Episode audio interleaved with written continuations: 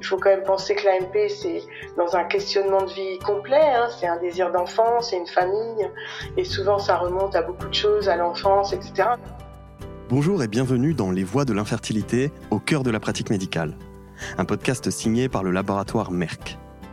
Depuis ses débuts dans les années 60, l'assistance médicale à la procréation, ou AMP, n'a cessé d'évoluer, au rythme des découvertes, au gré des transformations de notre société, grâce aux chercheurs, médecins et laboratoires qui accompagnent chaque jour celles et ceux pour qui le projet d'enfant devient un long parcours. En compagnie de praticiens expérimentés et de jeunes médecins, nous nous interrogeons sur le passé, le présent et l'avenir de la prise en charge de l'infertilité. Un dialogue entre générations pour avancer sur ces enjeux devenus cause nationale. Nous en sommes déjà au deuxième épisode. Aujourd'hui, c'est la prise en charge actuelle qui nous intéresse, et plus particulièrement une question qui se trouve au cœur du parcours PMA, l'accompagnement des patients. Avec les docteurs Catherine Rongière et Maud Bidet, nous allons parler de l'importance du suivi psychologique pour les patients, mais aussi pour les soignants. Nous aborderons aussi les facteurs d'hypofertilité surajoutés, notamment l'obésité et les perturbateurs endocriniens. Enfin, nous parlerons de l'autonomisation des patients et des supports à disposition des praticiens pour les accompagner tout au long de leur parcours. La digitalisation de la santé a ouvert de nombreuses possibilités pour les médecins, pour les patients et fait naître de nouveaux enjeux pour la pratique actuelle. Docteur Rongière, docteur Bidet, bonjour et merci de partager votre expérience avec nous aujourd'hui. Peut-être pouvez-vous commencer par vous présenter en quelques mots. Commençons par vous, docteur Bidet. Bonjour à toutes et à tous. tout d'abord, je vous remercie euh, pour euh, votre invitation. Donc, euh, moi, je suis gynécologue médicale, médecin de la, reproduction, et j'ai la chance de travailler au sein de la clinique mutualiste La Sagesse à Rennes depuis maintenant un peu plus de six ans. Par le passé, j'ai travaillé à la Pitié-Salpêtrière en endocrinologie, médecine de la reproduction, d'où mon probable intérêt pour ce dont je souhaitais vous parler aujourd'hui. Et vous, docteur Rongière? Bonjour, je suis une professeure Catherine Rongière, euh, chef du service clinico-biologique d'AMP euh, du CHU de Strasbourg, euh, également responsable adjointe du pôle de, de gynéco-obstétrique. J'ai fait de la gynécologie obstétrique parce que je souhaitais sauver les femmes. En fait, j'avais 12-13 ans et, et je me rendais compte que l'IVG était interdite et qu'il y avait des femmes qui mouraient dans des conditions atroces. Et donc, euh, j'avais décidé de faire de la gynécologie obstétrique pour sauver les femmes. Quelques années après, genre deux, trois ans après, euh, Simone Veil euh, a fait passer la loi. Donc, je me disais, bon, finalement, qu'est-ce que je vais faire de plus qu'elle a déjà fait? En fait, comme vous pouvez le remarquer, c'est un combat qui n'est jamais terminé. Donc, même 30 ans ou 40 ans après, il est encore d'actualité. Et puis, euh, ben, j'ai fait mon internat à Paris. J'ai, je suis passée par le service de Monsieur Friedman et ben, c'est lui qui m'a mis le pied à l'étrier. Et, et puis, j'ai plus jamais quitté l'assistance médicale à procréation, qui n'était pas au départ du tout ce que je souhaitais faire, mais mais ce qui est une formidable euh, expérience. Euh, et j'en suis absolument ravie. J'ai quand même conservé quand même des, des activités de gynécologie chirurgicale et, et obstétricale parce que parce que j'aime tout ça. Avant d'aller plus loin, faisons un rapide survol de l'infertilité en France aujourd'hui. La fécondité baisse globalement depuis 2015, avec quand même un léger sursaut en 2021. Nous en sommes à 1,83 enfants par femme. Les femmes ont en moyenne leur premier enfant à 31 ans, 30,9 ans pour être précis. 25% des couples français ont des problèmes pour concevoir et on comptait un peu plus de 123 000 tentatives d'AMP en 2020, toutes techniques confondues. Enfin, un enfant sur 27 naît par AMP et depuis Amandine en 1982, 400 000 enfants sont nés par FIV en France. Une avalanche de chiffres qui recouvre une réalité nuancée, riche en évolution, notamment concernant l'accompagnement des patients, comme vous le constatez au quotidien, docteur Rongière Le parcours d'un couple en AMP est relativement long et leur arrivée euh, dans un centre d'AMP leur donne l'impression qu'on va régler euh, tous les problèmes. Donc on a effectivement des psychologues euh, qui sont en charge de leur euh, de, de, les voir, de les suivre, pas suffisamment, pas en quantité suffisante. Déjà, je vais le dire parce que c'est vraiment fort important, mais on en a quand même quelques-uns qui nous permettent de d'avoir un suivi. C'est souvent les échecs répétés, la longueur du parcours, les difficultés auxquelles ils n'avaient pas forcément pensé qui vont probablement les inciter dans un second temps à faire une demande de prise en charge. Il faut quand même penser que l'AMP, c'est dans un questionnement de vie complet, hein, c'est un désir d'enfant, c'est une famille, et souvent ça remonte à beaucoup de choses, à l'enfance, etc. Donc c'est vraiment un travail vraiment de longue haleine, ça peut être un travail de longue haleine, mais ça ne convient pas à tout le monde, et il faut pouvoir avoir la possibilité de leur offrir euh, une prise en charge cognitive euh, ou carrément d'autres techniques comme euh, l'hypnothérapie, l'acupuncture, quelque chose qui va leur permettre eux de trouver un lieu en tout cas où ils vont pouvoir être rassurés, où ils vont pouvoir être accompagnés comme ils le souhaitent. Ça c'est important. On n'a pas toujours les professionnels qui vont bien alors à l'hôpital, c'est compliqué. On en a quelques-uns. On est obligé en fait de les de les adresser à l'extérieur. C'est pourquoi c'est bien d'avoir un bon réseau, mais un bon réseau de bons professionnels. Là aujourd'hui, malheureusement, il y a quand même beaucoup de gens qui se considèrent comme coach de femmes euh, ou de couples en demande parce que euh, ils ont eux-mêmes vécu ça ou parce qu'ils se rendent compte à quel point ça peut être très lucratif. Donc, faut vraiment être très attentif à la qualité des professionnels qui vont les prendre en charge par la suite. L'idée aussi, c'est de pouvoir euh, les aider et les accompagner au maximum pour euh, leur expliquer les choses, être euh, le plus proche possible pour que voilà ils se sentent pas comme ça pris comme des numéros accompagnés d'une situation à une autre situation. On a tendance à passer un peu sous silence la place des hommes dans le parcours AMP, mais eux aussi doivent avoir un rôle actif et ont besoin d'être pris en charge finalement. Alors la prise en charge des hommes, je pourrais pas dire qu'elle est encore optimum. Hein. Je pense qu'on a beaucoup de choses et beaucoup de travail à faire. Déjà, ils se sentent pas encore toujours impliqués. Donc parfois, on voit des femmes seules qui viennent en consultation. Donc ça, ça me, ça me, ça me sidère encore de voir qu'ils ont l'impression qu'ils n'ont pas besoin d'être là. Donc c'est important de leur dire qu'ils ont absolument besoin d'être là même pour des résultats qui sont bons. Hein, c'est pas, pas uniquement pour des, pour leur annoncer des catastrophes. Donc, il y a, on fait un bébé à deux, donc ça c'est vraiment très important. Mais malheureusement, je pense qu'on aurait besoin de les voir seuls en fait. C'est-à-dire que même si j'ai dit, enfin, et que je pense que ce serait bien qu'il y ait une vraie prise en charge médicale par un professionnel de santé type urologue vraiment investi ou andrologue, il y en a, mais ce serait bien aussi d'avoir l'expertise d'urologue investi en ANP. Je pense que c'est important soit par le biais de ces urologues, soit par le biais du médecin commun du couple, de pouvoir les voir seuls. Sauf qu'on n'a absolument pas le temps de le faire. Et tout ce qui pourrait se dire dans une consultation où ils ne sont pas avec leur femme ou leur compagne change beaucoup. Hein. C'est vraiment très important. On a toujours la possibilité de voir une femme seule. On a rarement la possibilité de voir un homme seul.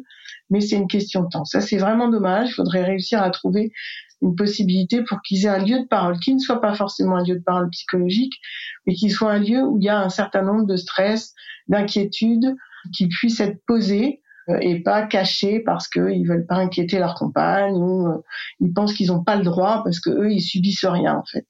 Donc ça c'est vraiment très très important et je pense qu'on a beaucoup de travail à faire. Alors dans le plan fertilité, euh, il va y avoir quand même quelque chose à voler sur les hommes et j'espère que ça va un peu aider à redonner un peu l'envie euh, aux professionnels de vraiment s'en occuper correctement. Les professionnels, justement, parlons-en, ont-ils besoin d'être accompagnés eux aussi? En dehors de l'accompagnement des couples, je crois qu'il est important aussi de, pouvoir accompagner les équipes qui sont en permanence euh, vis-à-vis de ces, couples ou ces femmes aujourd'hui, hein, seules ou en couple, qui sont en demande. Il y a une, vraie détresse, euh, une vraie difficulté, euh, et c'est vraiment quelque chose de, très puissant que les secrétaires, les sages-femmes, les aides-soignantes ressentent quand elles voient ces patients. Donc il faut, je dirais, les, les, aider, les soutenir, parce que les couples ont besoin de cette empathie-là, ont besoin de cette écoute, et ont besoin d'avoir euh, ce personnel qui sache qu'est-ce qui leur arrive et comment éventuellement leur donner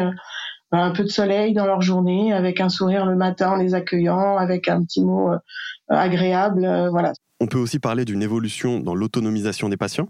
En ce qui concerne l'autonomisation des patients, on avait déjà pas mal avancé. Donc, euh, première avancée importante, c'était la, la, la, création de stylos qui permet aux patients de pouvoir se piquer, de plus dépendre d'une infirmière. Et malgré tout, au fur et à mesure du temps, les femmes s'y sont faites très bien elles acceptent tout à fait. Et sinon, c'est leur conjoint qui le fait, donc ça leur permet de participer au traitement. Et ça, c'est très bien. Et je pense que les, les, laboratoires ont bien été sensibles aussi à essayer d'alléger la lourdeur des traitements des, patients. Le jour où on sera en comprimé, ce sera formidable, mais c'est pas pour demain. Et puis la deuxième chose, c'était l'information. Donc comme j'en ai parlé tout à l'heure, l'information est très importante. Donc on avait des réunions présentielles où les patients étaient obligés de se déplacer, c'était compliqué. Donc vous imaginez bien qu'avec le Covid, tout ça a dû s'arrêter et il a fallu réinventer un peu une, une façon de faire, réinventer quelque chose qu'on a, auquel on avait déjà pensé. Mais on a réussi à faire des petits films d'animation pour que les patients puissent avoir exactement les mêmes informations qu'en réunion plénière ils peuvent le voir où ils veulent, quand ils veulent, ensemble. Donc ça évite des allers-retours, ça évite euh, des absences au travail. Enfin, c'est ça a changé la vie des soignants, mais surtout des patients. Et puis ils peuvent y retourner quand ils veulent, c'est-à-dire ils peuvent revoir ces petits films, ils peuvent revoir euh, les indications. Le site internet aussi, on a déjà mis les diaporamas. Enfin, là ça se développe et c'est euh, une foison d'idées. Hein. Je veux dire, ça, ça part dans tous les sens, donc on est très très content de cette de ce résultat. Parallèlement à l'accompagnement, la prise en charge globale des patients a également beaucoup évolué. Selon vous, docteur Bidet, quels sont les facteurs prépondérants aujourd'hui en la matière? Il me semblait important d'insister sur euh, la prise en charge globale euh, des patients infertiles euh, dans leur environnement. Et donc, pour moi, vous parlez de, la prise en charge de l'obésité et du surpoids et aussi de l'impact potentiel des perturbateurs endocriniens. Commençons par l'obésité et le surpoids. Dans quelle mesure entraînent-ils des risques en matière d'infertilité et de maternité? Donc la, prévalence de l'obésité en France, elle a considérablement augmenté.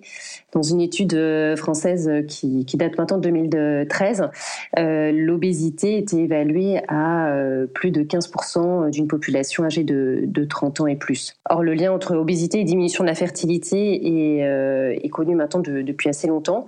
Et euh, dans, dans, des études de cohorte comme euh, nos voisins des pays nordiques euh, savent les faire, ils ont parfaitement montré l'allongement du délai nécessaire à concevoir en fonction de l'IMC. Ainsi, dans une étude norvégienne récente, ils rapportaient un IMC idéal pour la femme à 22 et une augmentation du risque d'infertilité de 18% pour chaque point d'IMC supplémentaire. Alors l'IMC idéal chez l'homme est un petit peu plus élevé à 25. Donc il m'apparaît important de, sensibiliser les couples aux problématiques qui sont liées au surpoids et à l'obésité euh, dans le cadre de leur prise en charge, du fait des conséquences sur euh, les chances de succès de leur prise en charge, mais aussi parce qu'il s'agit d'une période de leur vie où clairement ils vont être plus sensibles aux messages que l'on peut leur transmettre euh, à ce sujet. Pouvez-vous qualifier ces risques entraînés par le surpoids? Bah, l'obésité est associée à un risque de complications obstétricales qui est bien connu, augmentation du risque d'hypertension artérielle, de diabète gestationnel, d'accouchement prématuré, de césarienne qu'il est important de rappeler.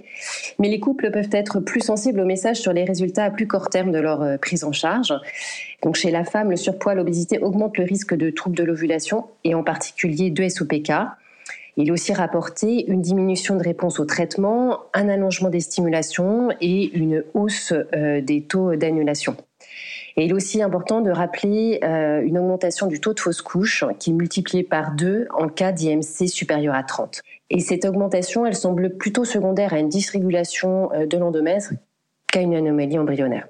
Là aussi, la part des hommes a changé je voulais aborder aussi euh, cette problématique pour les hommes parce que souvent ils se sentent moins concernés globalement dans la prise en charge, mais aussi sur cette problématique euh, du surpoids. Et pourtant, euh, l'obésité, elle va être à l'origine de plusieurs modifications qui peuvent altérer leur fertilité et diminuer les chances de succès des, des prises en charge des couples. Euh, du fait d'une aromatisation dans le tissu adipeux, il existe une diminution des taux de testostérone. Il y a des troubles érectiles qui peuvent être liés à ce déficit, euh, aussi par un facteur mécanique. Il y a des altérations possibles de la spermatogénèse par augmentation de la température scrotale, par un impact endocrine de la baisse de testostérone et aussi potentiellement à l'obésité elle-même. il est rapporté euh, chez les hommes qui présentent une obésité une diminution de la concentration, mais aussi de la mobilité euh, des spermatozoïdes et une augmentation des formes atypiques. Et il a aussi été rapporté une augmentation des taux de fragmentation avec des taux plus faibles euh, de taux de fécondation. Il a été montré euh, qu'en cas d'augmentation de 10 cm du tour de taille, on diminue de moitié la concentration spermatique et fortement la mobilité spermatique avec une diminution des taux de naissance après AMP. Donc euh, un message, ça serait aussi d'examiner euh, les conjoints et aussi de les faire monter sur la balance et de prendre leur tour de taille. À côté de l'obésité, les perturbateurs endocriniens influent eux aussi sur la fertilité. Tout d'abord, pouvez-vous revenir sur ce que sont les perturbateurs endocriniens? Les perturbateurs endocriniens, bon, ils sont partout dans notre euh, environnement et donc partout autour de nos patients. la définition de perturbateurs endocriniens la plus communément admise, c'est celle de l'OMS c'est-à-dire substance étrangère à l'organisme qui peut interférer avec le fonctionnement du système endocrinien et induire des effets délétères sur l'individu ou sa descendance. Ces perturbateurs endocriniens sont très nombreux. On a les pesticides avec en tête le DDT, les conservateurs antimicrobiens, les phtalates, les bisphosphonates A, tous les plastiques, les isolants, les retardateurs de flamme et encore et encore. Comment et pourquoi les perturbateurs endocriniens influencent-ils la fertilité? Donc les preuves les plus anciennes de l'impact des perturbateurs endocriniens sur le système gonadique sont les conséquences de l'exposition au distilbène ou de l'exposition euh, au chlordécone. Mais il existe aussi de nombreux arguments sur le rôle d'une exposition aux perturbateurs endocriniens dans la survenue des pubertés précoces et il pourrait être aussi impliqué dans l'apparition du syndrome des ovaires polykystiques, des IOP ou de l'endométriose. Mais pourtant, le lien de causalité n'est pas facilement démontrable il est aujourd'hui extrêmement difficile de faire le lien entre un perturbateur endocrinien et une pathologie. En effet, les dosages sont difficiles, coûteux. Il existe un effet cocktail de certains perturbateurs endocriniens sans effet seuil, euh, comme on le connaît habituellement pour euh, d'autres molécules. Et il n'y a pas de réponse linéaire à la dose. Dans le domaine de l'infertilité, avec toutes les difficultés d'interprétation de ces études, les perturbateurs endocriniens seraient impliqués dans l'augmentation du risque de fausse couche et d'échec implantation. Et l'augmentation de concentration des perturbateurs endocriniens dans les urines serait inversement corrélée aux résultats en FIV. Et puis on sait aussi qu'il y a certaines de ces molécules qui sont capables de se stocker dans le tissu adipeux, d'où le lien entre obésité et perturbateurs endocriniens. Et on peut parler de double peine pour les patients qui se nourrissent de produits préparés, donc plus gras, plus sucrés, donc les mettent à risque d'obésité et qui sont en plus enrobés dans du plastique qui vont aller réchauffer au micro-ondes. Donc c'est vraiment la double peine. Un vrai soutien psychologique, une prise en charge plus globale. Décidément, l'accompagnement des patients est au cœur du parcours AMP. Et parallèlement, les moyens de dialogue avec les patients évoluent eux aussi. On peut citer l'email par exemple avec ses avantages et ses inconvénients, docteur Rongière Évidemment, on a les mails, bien sûr, euh, on a les appels téléphoniques. Le problème, c'est que le mail est tellement simple et facile qu'on reçoit une quantité de mails industriels pour des questions qui sont à la fois euh, peu urgentes ou pour des questions médicales qui nécessiteraient une consultation. Donc, il faudrait remettre, réussir à bien recadrer les indications des mails. Et donc, bah, il y a des mails auxquels on ne répond pas parce que sinon, on n'en sort pas et il faut vraiment que les patients aussi se, se contraignent à vraiment savoir qu'est-ce qui est de la ressource du mail, qu'est-ce qui est de la reçue d'une consultation ou d'un déplacement. Mais on essaye d'être ouvert au maximum, on fait une, on fait une foire aux questions qu'on essaye de, de, de, de développer pour qu'ils aient le maximum de réponses sans forcément avoir besoin de nous solliciter. Je dirais que l'information et la communication avec les patients, elle fait aussi partie de la prise en charge psychologique de leur situation ils ont quand même besoin de pouvoir discuter avec nous. Ça les rassure. Euh, donc il faut le faire intelligemment, mais il faut pas non plus fermer la porte. Il faut trouver le bon équilibre pour eux et pour nous. Docteur Bidet, de votre côté, comment abordez-vous la sensibilisation des patients aux questions entourant l'obésité et les perturbateurs endocriniens? En ce qui concerne euh, l'obésité, il est important de, leur rappeler les, effets euh, délétères euh, que, j'ai rappelés. Dans la prise en charge qu'on va leur, leur, proposer, qui est difficile au quotidien, euh, eh bien oui, euh, en effet, une perte pondérale est souhaitable, en particulier chez les patientes euh, qui ont un syndrome des ovaires polykystiques et qui sont des patientes jeunes, chez qui une perte même modérée du, poids de, 6% par exemple peut avoir un effet bénéfique. Pas de miracle attendu sur la, le type de prise en charge. On leur proposait une prise en charge nutritionnelle, une augmentation de l'activité physique, une prise en charge psychologique un vrai coaching. Et dans ce domaine, euh, il y a maintenant de nombreuses applications euh, qui peuvent nous aider et les aider euh, dans cet accompagnement. Pour certaines patientes, lorsque l'IMC est supérieur à 40 ou, à 35, avec associé à des comorbidités, on va discuter la chirurgie bariatrique. Les résultats en termes de taux de naissance sont favorables chez la femme, avec cette réserve importante qui est celle du temps nécessaire pour la prise en charge et puis aussi du délai recommandé euh, pour autoriser une grossesse après la chirurgie qui est 18 à 24 mois. Chez l'homme, euh, il y a des résultats pour le moment un peu controversés, notamment sur euh, une diminution des paramètres spermatiques après chirurgie bariatrique qui demandent plus d'études. Et puis enfin, il y a, de nouveaux traitements médicamenteux qui, vont avoir une place, qui ont une place désormais dans la, prise en charge de, l'obésité et qui euh, auront probablement une place aussi plus importante pour nos patientes dans cette prise en charge. Malgré l'importance qu'il y a à, prendre en charge euh, ces couples, euh, il faut avoir quand même deux données en tête. C'est un que en dessous d'un IMC à 2,35, il n'y a pas de de réel impact sur les résultats de FIVIXI en termes de taux de naissance et que euh, par ailleurs euh, le temps est, euh, est, un paramètre important et que ce temps, parfois, euh, nous ne l'avons pas chez des patientes qui sont, par exemple, âgées de, de, plus de 35 ans. Donc, il me semble vraiment important de sensibiliser les patientes, mais aussi les patients, dans leur prise en charge de leur surpoids et de leur obésité dès le début de leur parcours en AMP, sans stigmatiser, avec bienveillance, mais sans perdre de temps et avec efficacité, et de mener cette prise en charge plus souvent en parallèle de leur prise en charge en AMP. Et en ce qui concerne les perturbateurs endocriniens? Par rapport aux perturbateurs endocriniens, ben là aussi on a un vrai rôle à jouer de sensibilisation et d'apporter une information euh, auprès de, de nos patients sur euh, l'importance en fait qu'il y a euh, à essayer de minimiser l'exposition aux perturbateurs endocriniens dans cette période critique qui est euh, la période préconceptionnelle, le temps de la grossesse et la petite enfance. C'est ce qu'on appelle la période des 1000 jours. Il y a d'ailleurs le site qui s'appelle les 1000 premiers jours de vie.fr qui est extrêmement bien fait, qui est assez ludique. Sur ce site, les patients peuvent retrouver plein de bons tuyaux, je dirais, pour euh, améliorer euh, leur environnement, limiter leur exposition aux perturbateurs endocriniens. On peut aussi distribuer des flyers en salle d'attente ou dans le cadre de la consultation. Et il y a des attitudes simples et qui sont pas, qui sont peu coûteuses, hein, parce qu'on a toujours un peu cette idée aussi que euh, le bio ça coûte cher, mais limiter les produits ménagers, éviter les parfums d'ambiance, bien laver les légumes, remplacer les poils adhésifs abîmés, tout ça c'est des choses, limiter les contenants plastiques qui ne sont pas, qui n'ont pas un coût élevé. Et puis je voulais quand même rappeler aussi que, parce que tout à chacun n'est pas un paradoxe près, c'est bien de faire tout ça, mais il faut aussi penser à arrêter le tabac et le cannabis. Hein dans cet accompagnement et cette prise en charge. Qui sont vos partenaires euh, Quel rôle pour les laboratoires et les associations de patients, docteur Bidet? Donc, euh, les associations de patients, elles ont joué, un, rôle important aux côtés des patients, euh, mais aussi des, des médecins. Dans le partage d'expérience, plus classiquement dans la mise en place de groupes de parole.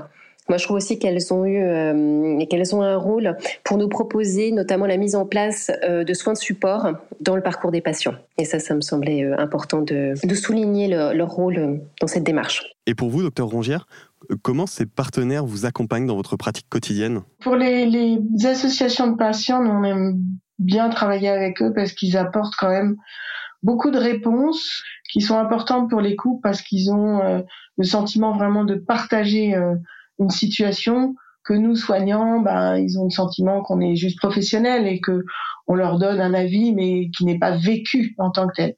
Là, ils ont la possibilité de poser les vraies questions que finalement tous les couples se posent ou se sont posés à un moment. Ça peut être en, AMP, devant des échecs, ça peut être dans le cadre d'un passage en don de gamètes, par exemple, qui n'est pas forcément très bien vécu. Ben, le fait de pouvoir partager avec d'autres patients, enfin d'autres couples qui ont qui se sont confrontés à la même situation, ils ont le sentiment d'avoir les bonnes réponses, les vraies réponses, celles finalement qu'ils attendent.